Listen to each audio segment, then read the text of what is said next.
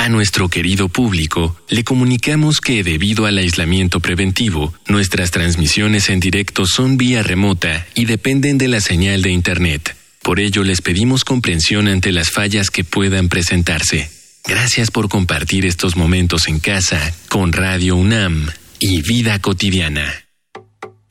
Radio UNAM y la Escuela Nacional de Trabajo Social presentan una serie interminable de causas y consecuencias. De cómo y por qué. De problemas y soluciones. Eso es la vida.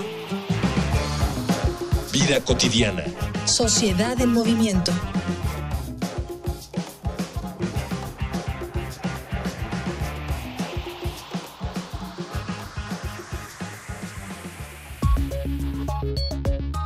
Con restricciones a distintos niveles, la forma de relacionarnos con el mundo, con las personas y con el trabajo no ha sido la misma desde hace un año. Desde pasar de un estricto confinamiento a salidas esporádicas, siempre limitando nuestra movilidad a lo inevitablemente necesario, hemos tenido que encontrar nuevas formas de hacer lo que antes considerábamos cotidiano.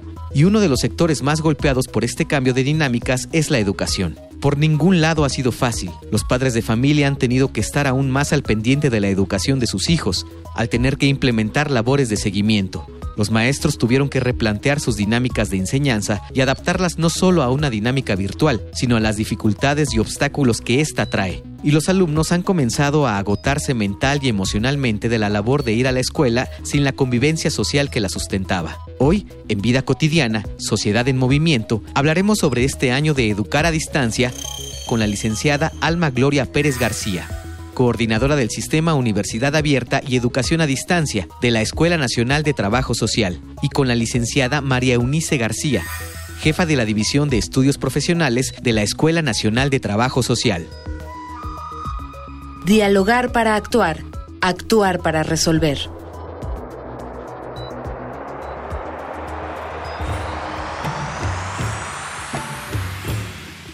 Bienvenidas, bienvenidos al programa soy Ángeles Casillas. Hoy vamos a platicar con nuestras invitadas qué ha pasado, cómo hemos enfrentado estos cambios durante ya casi un año, bueno, ya un año eh, por esta pandemia. Cambios sobre todo en el ámbito educativo, en ese transitar, pues de alguna manera inesperado y obligado de la educación presencial a la educación en línea. Háganos llegar sus comentarios o preguntas a nuestros diferentes medios de contacto. Facebook, Escuela Nacional de Trabajo Social, ENTS, UNAM. Twitter, arroba comunica, ENTS. Instagram, comunicación, ENTS. Es un gusto recibir en cabina virtual a dos grandes especialistas con mucha experiencia en el tema de la educación abierta y a distancia. Licenciada Alma Gloria Pérez García, bonita tarde, bienvenida. Gracias, buenas tardes a todas y a todos. También está con nosotros enlazada la licenciada María Eunice García, bienvenida al programa, Eunice. Muchas gracias por la invitación, saludos. Al contrario, gracias a ustedes por estar estos minutos compartiendo. Vamos a iniciar, nos gustaría mucho, licenciada Alma, que pudieras compartir con nuestro público desde tu experiencia, ¿cuáles consideras que han sido los principales cambios que, has observado en esta, en esta transición de las clases presenciales a las clases en línea o a distancia. Sí, muchas gracias. Eh, pues mira, eh, esta situación de emergencia, como bien lo dices, nos ha obligado a cambiar de muchas formas. Y una de ellas fue el cómo enseñar, eh, cómo enfrentarnos de un día a otro eh, sin tiempo para una formación en algunos casos, en algunos casos ya con algunas formaciones en, en uso de tecnologías de información para eh, aspectos educativos, pero que las íbamos incorporando poco a poco y en, algunas cosas, en algunos casos de forma emergente. ¿Qué pasó cuando nos tuvimos que enfrentar, tuvimos que trasladar el aula, nuestro curso que veníamos dando eh, durante mucho tiempo a un aula virtual, pues primero ajustar ajustarnos a los recursos que en ese momento teníamos. Para algunos de nosotros, eh, a lo mejor solo teníamos el manejo del uso de correo electrónico y entonces nuestras actividades, pues las tratamos de encaminar hacia el uso de correo electrónico, pero también empezamos a usar Zoom. Y ahí los procesos de aprendizaje fueron de verdad bastante acelerados, bastante compartidos. Compartimos no solo con nuestros pares, sino también con nuestros alumnos, que ellos se convirtieron en quienes nos enseñaban a compartir pantallas, a picarle sin tenerle, sin, tener miedo a lo desconocido. Entonces hubo que empezar a recuperar recursos, a pensar de una forma diferente de evaluar, una forma diferente de enseñar y empezar a formarnos de una forma acelerada y de manera simultánea. Pero también eh, tuvimos que aprender al perder el miedo a esa inquietud, a esa incertidumbre de qué es lo que venía, qué, cómo lo vamos a afrontar, a quitárnoslas en ese momento porque de otra forma no íbamos a poder dar continuidad a ese proceso educativo que estaba presente.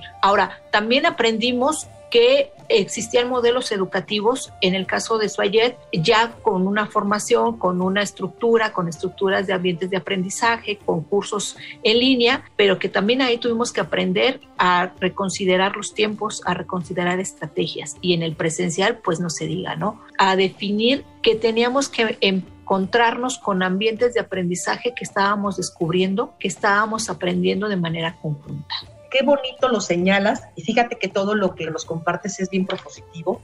Esta parte de aprendimos, ¿no? Aprendimos que otros medios, descubrimos otros aprendizajes, otras formas de enseñar y esto que señalas, el recuperar, el aprender a recuperar recursos, recursos que estaban ahí, estaban utilizando por, por la sociedad, pero que poco lo habíamos incorporado al 100% a nuestra dinámica dentro de los muchos cambios. Licenciada Unice, obviamente en estos cambios, como lo decía la licenciada Alma, pues el factor tiempo fue fundamental, los tomó de sorpresa. Y bueno, quizás si pensamos en los chicos y en las chicas, crecieron en una generación distinta a, nosotros o al profesorado en general, para ellos era más fácil adaptarse. ¿Cómo vivió, sobre todo en el sistema presencial, si tú tienes experiencia, cómo vivió el profesorado estos cambios, esta transición? Fue un cambio muy abrupto, como bien señaló la licenciada Alma, ya se venía trabajando en la misma escuela o los mismos profesores venían incorporando las tecnologías a sus procesos de enseñanza-aprendizaje. Como bien tú señalas, los alumnos, las alumnas, sobre todo de,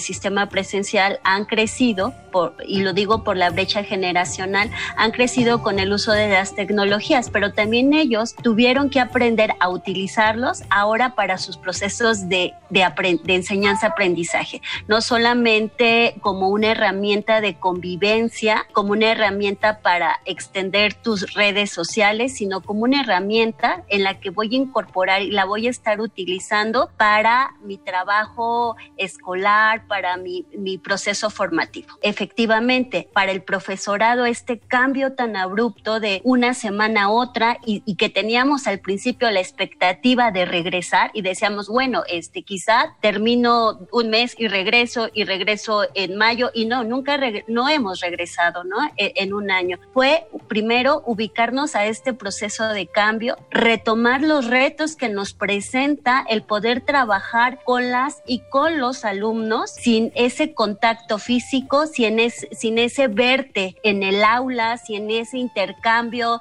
a lo mejor de las miradas, del lenguaje corporal con el que también hablamos y con el que también nos comunicamos. Es decir, tuvimos que reaprender y construir eh, de manera conjunta nuestros procesos. Reconocer rápidamente algunas tecnologías que si bien habíamos tenido algunos acercamientos, saberlas utilizar de manera autónoma. Ya no estaba Enrique, por mencionar algo en la escuela, que ha sido como un apoyo para los docentes del sistema Suayet o el espacio donde están quienes nos apoyan en la parte técnica en el sistema presencial. No, ya no estaban ellos, estábamos nosotros como docentes frente a la computadora frente a las tecnologías. Pero bueno, aquí también el alumno tomó un rol diferente. El alumno, las alumnas nos enseñaron también a utilizar las tecnologías y entonces ya no era eh, el que yo solamente soy el que conduzco los, la clase, sino que conjuntamente con las y los alumnos tuvimos que ir aprendiendo. Ellos de repente nos enseñaban, no, no maestra, es que creo que tiene que hacerle así, es que nosotros ya vimos. Entonces es un poco los cambios de roles donde ambas partes tuvimos que ir aprendiendo y aprendiendo del, del otro. También otro reto que, que surgió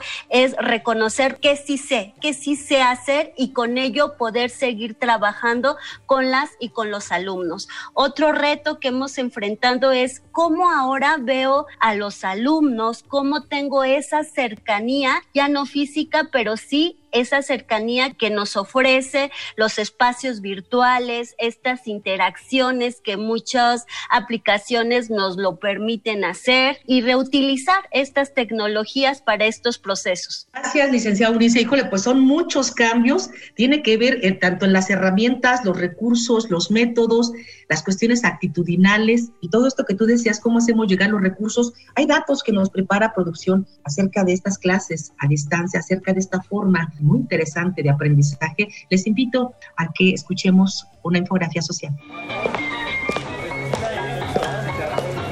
Infografía social. La pandemia puso a prueba a la educación superior, hizo reflexionar a las universidades acerca del grado de preparación de sus docentes y de cuántos de estos estaban capacitados metodológicamente para el desarrollo de la docencia virtual y sobre todo para adaptarse al cambio. El estudio La educación superior en tiempos del COVID-19, elaborado por el Banco Internacional de Desarrollo, BID, BID, presenta los aportes de la segunda reunión del diálogo virtual con rectores de universidades líderes de América Latina. El objetivo del estudio fue discutir los retos y desafíos en las universidades de la región. Entre los principales desafíos identificados se encuentra primero la inequidad en la construcción expedita de una infraestructura tecnológica. En el caso de las universidades donde ya había un camino recorrido en los procesos de digitalización, se pudo dar una respuesta satisfactoria, mientras que en las universidades donde no había experiencias preliminares se identificaron grandes dificultades. En segundo lugar, se encuentra la carencia de instrumentos de evaluación o acreditación de los saberes del estudiante en un contexto de enseñanza virtual. La tercera son los pocos profesores capacitados para impartir clases virtuales, así como la importancia de la acreditación. En el cuarto lugar, y relacionado al anterior, está la brecha digital y el acceso limitado a las tecnologías. Muchos estudiantes, por ejemplo, presentaron dificultades para acceder a computadoras o para tener a su disposición alguna otra forma de mantenerse conectados. En quinto lugar está el efecto psicológico del confinamiento, que impacta la capacidad de aprendizaje de los estudiantes, pues muchos viven en ambientes poco favorables para adaptarse a los formatos virtuales. Y la sexta es el riesgo de la sostenibilidad financiera universitaria, pues la morosidad en el pago de la matrícula y el abandono de algunos estudiantes ha puesto en riesgo su salud financiera. Esto plantea un problema más profundo. La SEP consideró que aproximadamente el 10% de los estudiantes de nivel básico y el 8% de nivel superior abandonaron sus estudios a causa de la pandemia de coronavirus. El subsecretario de Educación Superior, Luciano Concheiro Borges, anunció la implementación del programa Rezago Cero para Educación Superior, que busca difundir la oferta educativa nacional, los espacios disponibles en las instituciones, las becas y brindar orientación vocacional. Hubo retos, licenciada Alma, hubo obstáculos, sobre todo quiero pensar en obstáculos que presentó el, alumnado. Eh, sí, claro que sí. Eh, eh, como todos, todos en los procesos de enseñanza-aprendizaje, pues los alumnos también tienen sus, sus obstáculos. yo creo que uno, un primer obstáculo que, que tuvieron que enfrentar es encontrarse en un espacio en el que ellos no habían elegido estudiar.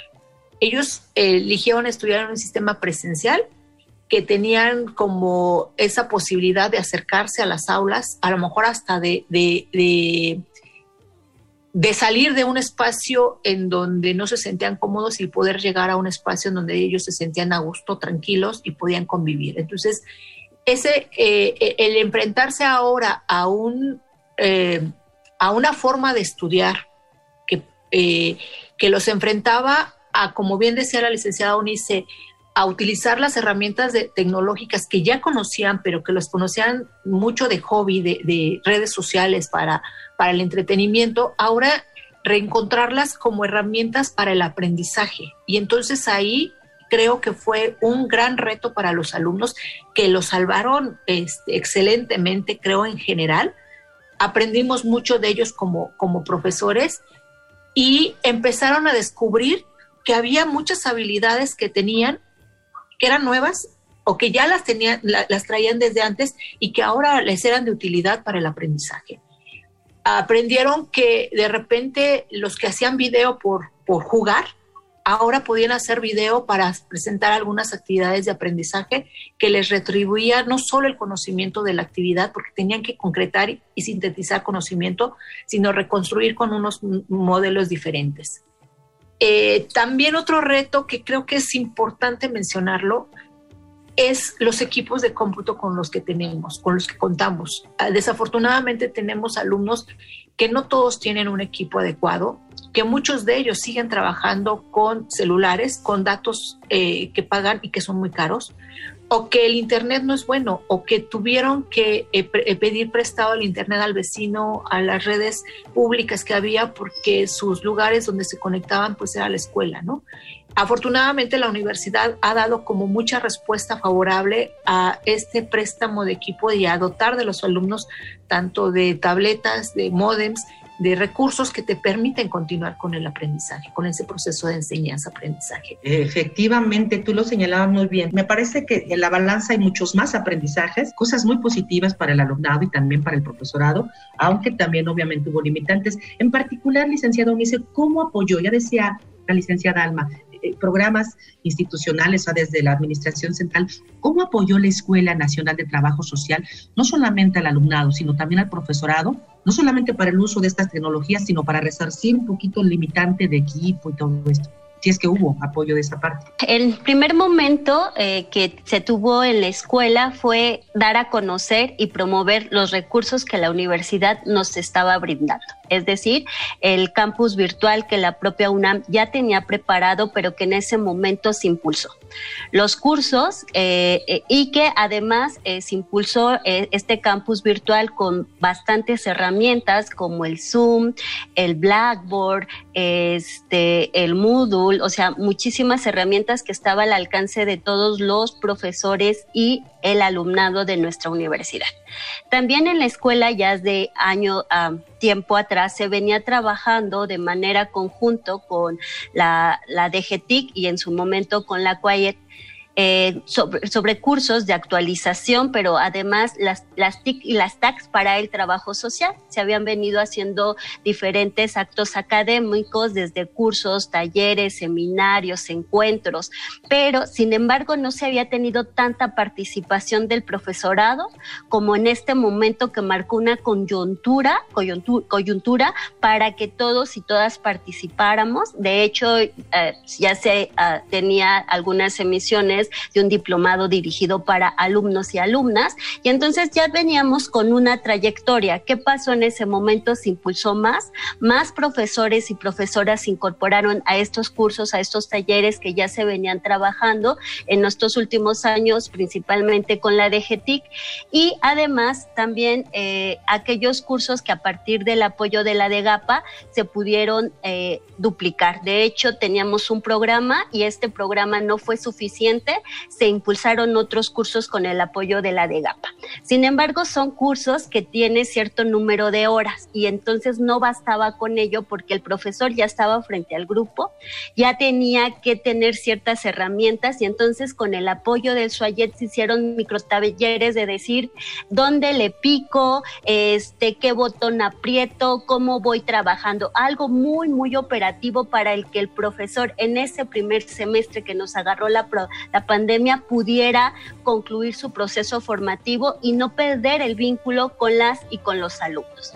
Efectivamente, como se dijo en la pregunta anterior, los alumnos se adaptaron más rápido, sin embargo, esto que ya señaló la maestra Alma, no contar con, con dispositivos, la universidad pero también la escuela sacaron convocatorias para ofrecer eh, dispositivos, algunos eh, el puro dispositivo, posteriormente también con uso de datos para que los alumnos pudieran tener acceso. Se abrieron centros que se promovieron eh, desde la escuela, pero también desde la propia universidad. Es decir, este conjuntar diferentes esfuerzos institucionales para llegar y algunos profesores que manifestaron que tenían, que no tenían la oportunidad o que no podían tener un, un, un dispositivo, también hubo el préstamo para el profesorado. Para toda la comunidad universitaria que, que se tuvieran estas herramientas, todo este apoyo ha sido fundamental y si es un transitar distinto, de verdad, no hubiera sido posible sin todo el apoyo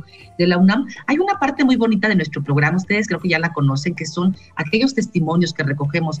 Nosotros estamos hablando desde la experiencia que ustedes tienen, ¿no? Como parte también de, de la administración que tienen en esta educación en línea. Pero vamos a, conocer qué piensa el alumnado.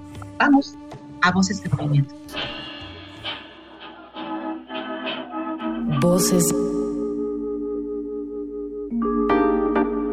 Voces en movimiento. Hola, soy Nayeli Aley y estoy en el último semestre de la carrera de Derecho. Bueno, hay cambios muy difíciles de afrontar y ahora que pues, estoy terminando no tuve mucha opción más que adaptarme. Eh, algunos de mis compañeros optaron por esperar a que esto terminara, digo, con la esperanza, a que fueran unos cuantos meses, unas semanas, y ahora ya se dan de topes porque ya estarían por concluir. Pero bueno, la ventaja es que nadie presiona a nadie y pues todos vamos a nuestro propio ritmo el hecho de que hay muchas personas, tanto maestros como alumnos, que se cierran a las posibilidades y no buscan opciones para hacer más mm, dinámicas las clases.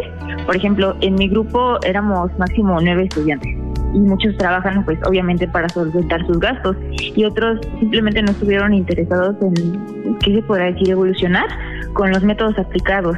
Y entonces pues nos quedábamos en clases de monólogos impartidos por profesores en lugar de crear un espacio de diálogo entre todos y eso yo creo que ha sido el reto más grande. Hola, soy Samantha Monroy, estudiante de la Facultad de Medicina de segundo semestre. Pues yo creo que uno de los mayores retos, tanto para los alumnos y para los maestros, es lograr captar la atención. Porque, o sea, a veces tienen que tomar en cuenta que para las últimas horas llevamos ya bastante tiempo sentados sin movernos porque no te dan mucho mucho chance entre clase y clase de ir al baño. Entonces pues ya llevamos bastante tiempo ahí sentados y el hecho de que sea segundo semestre tendría que ya involucrar más clínica, yo tendría que estar yendo a hospitales a hacer como consultas, me tendrían que estar enseñando como lo básico de urgencias, como inyectar y sacar sangre y cosas así que claramente no, no, no estoy aprendiendo. Entonces, pues a los maestros les está costando como mucho trabajo enseñar la parte práctica sin práctica y pues obviamente les preocupa que para el siguiente año no, no tengamos la preparación adecuada. Sabemos de todos estos cambios impresionantes, porque son muchos, ya lo comentaron, en todo el programa lo hemos estado comentando, de este transitar sobre todo en las personas de la educación presencial a distancia y en el profesorado y alumnado del sistema de Universidad Abierta de Educación a Distancia, que sí había elegido esta opción, esta modalidad educativa, que tenga experiencia. ¿Hubo cambios en estos momentos de pandemia? ¿Los afrontaron? ¿De qué manera? Y si es que los hubo. Fíjate que con toda la experiencia que creíamos tener o que tenemos, porque ya llevamos varios años, más de 18 años trabajando en la licenciatura en esta modalidad, pues nos enfrentamos a que el confinamiento, la pandemia hizo que a todos nos trastocara, ¿no? Y entonces sí teníamos un modelo eh, educativo, sí ya teníamos ambientes diseñados, experiencias de trabajo, sin embargo, el mismo contexto hizo que tuviéramos que adaptar algunas situaciones. Por ejemplo, algunas de nuestras actividades de aprendizaje tienen que ver con acercarse a las personas, entrevistar, con ir a hacer visitas a alguna institución, con eh, recorridos de comunidad, por ejemplo, en las prácticas. Y entonces ahora en confinamiento, pues eso ya no se podía dar. Hubo necesidad que los maestros reagendaran, rehicieran esas actividades de aprendizaje y las trabajaran con los alumnos con las posibilidades que ellos en este momento tenían. Y entonces, a lo mejor en lugar de, ir a hacer una entrevista de manera eh, física con alguna compañera trabajadora social o trabajador social en ejercicio, pues se invitaban y hacían foros en donde los alumnos preguntaban, ¿no? Entonces ahí empezaron a adaptarse las actividades de aprendizaje para que se pudieran realizar. También algo que nos costó mucho y que tuvimos que afrontarlo y que afortunadamente los profesores y profesoras del sistema todos fueron muy empáticos fue que nuestros alumnos, el perfil es que un buen porcentaje trabaja y varios de ellos trabajan en sector salud. Entonces el incremento del trabajo para ellos fue muchísimo. Pero además también tenemos alumnos que son amas de casa, que son cuidadoras, que tuvieron que enfrentar el, el hacer y el vivir ahora en esta condición en donde los equipos de cómputo, los enlaces, pues eran para trabajar o eran para los niños o era para organizar los tiempos de otra forma que tuvimos que ahí, con apoyo de los profesores, los tiempos de entrega para las actividades de aprendizaje también se flexibilizaron y se, se recibían las actividades de aprendizaje en otros momentos. Se, se tuvo que repensar los eh, calendarios de entrega las formas de entrega también. Y esto pues lo trabajamos y los profesores, insisto, siempre estuvieron presentes y siempre estuvieron apoyando. Algo que quisiera comentar, que creo que no solamente impactó en el sistema de universidad abierta y educación a distancia, sino también en el sistema presencial, fue la práctica escolar. La práctica escolar que ya de por sí, o como su nombre lo, lo indica, pues es hacer acciones en el campo, en los centros de práctica. Y ahora pues teníamos que adaptarnos a centros de práctica virtuales. Eh, se hizo uso de redes eh, sociales como el Facebook, como el WhatsApp, para poder contactar a nuestros sujetos con los que íbamos a trabajar en las comunidades. Afrontamos dando flexibilidad, apoyando, acompañando a nuestros profesores, acompañando a nuestros alumnos. Qué bonito cierre de tu participación, licenciada Alma Gloria, es este repensar el hacer profesional, ¿no? ¿Dónde estamos? No solamente en cuestiones digamos, de situaciones de formación, sino también eh, de, esa intervención que nos distingue como trabajo social. Te agradezco mucho, Alma, que hayas estado con nosotros en el programa y si les parece, podemos cerrar un minutito, tenemos para que la licenciada Unice nos pudiera compartir como un consejo para la gente que nos está escuchando, no solamente son alumnos de trabajo social y alumnas, que nos escucha un minutito para poder, como un mensaje de despedida y evidentemente agradecerte el que hayas estado con nosotros. Adelante, licenciada Miss. Pues, gracias. Eh, pues creo que este contexto nos ha mostrado y nos ha visto, sobre todo para las generaciones que no nacimos con las tecnologías en la mano, este, ver a las tecnologías precisamente como un aliado y no como un reto a, a vencer, ¿no? Este, trabajar con ellas involucrar a los y a las alumnas en las construcciones de los aprendizajes. Ellos nos pueden mostrar y nos pueden enseñar mucho del uso de, estas tecnologías, apoyarnos con otros, con nuestros pares para estos procesos, eh, reconocer los materiales que nuestras propias entidades, que nuestras propias universidades, de hecho, eh, los materiales, los tutoriales, los videos son de acceso libre para todos, no solamente para los miembros de nuestra universidad, sino como Universidad de la Nación para todos y todas. Y eh, estoy totalmente de acuerdo. El trabajador social históricamente se construyó en un trabajo de cara y de cercanía con el otro ahora la cercanía es virtual y aprovechemos para reconstituirnos y reconformar. Agradezco a ambas que han estado con nosotros. También obviamente quiero agradecer a quienes hacen posible nuestro programa, a nuestro productor Miguel Alvarado. Muchas gracias por todo tu apoyo. En la información Carolina Cortés, Georgina Monroy, en la coordinación Jimena Camacho, el apoyo técnico ahora la maestra Araceli Borja. Eh, yo soy Ángeles Casillas, en especial quiero agradecer a quienes nos siguen nos escuchamos el próximo viernes, ya lo saben, a las 4 de la tarde por Radio UNAM. Bonito fin de semana. Vida cotidiana es una coproducción entre Radio UNAM y la Escuela Nacional de Trabajo Social.